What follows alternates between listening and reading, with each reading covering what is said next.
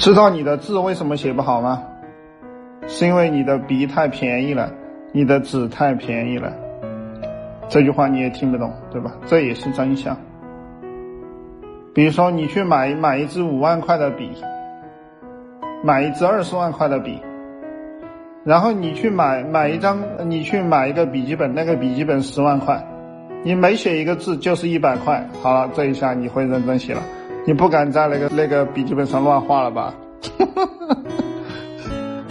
你不敢乱画了吧？嗯，你不敢了吧？你不敢了。知道为什么你赚不到钱吗？因为你根本不珍惜，懂吗？你不珍惜你的生命和时间，理解吧？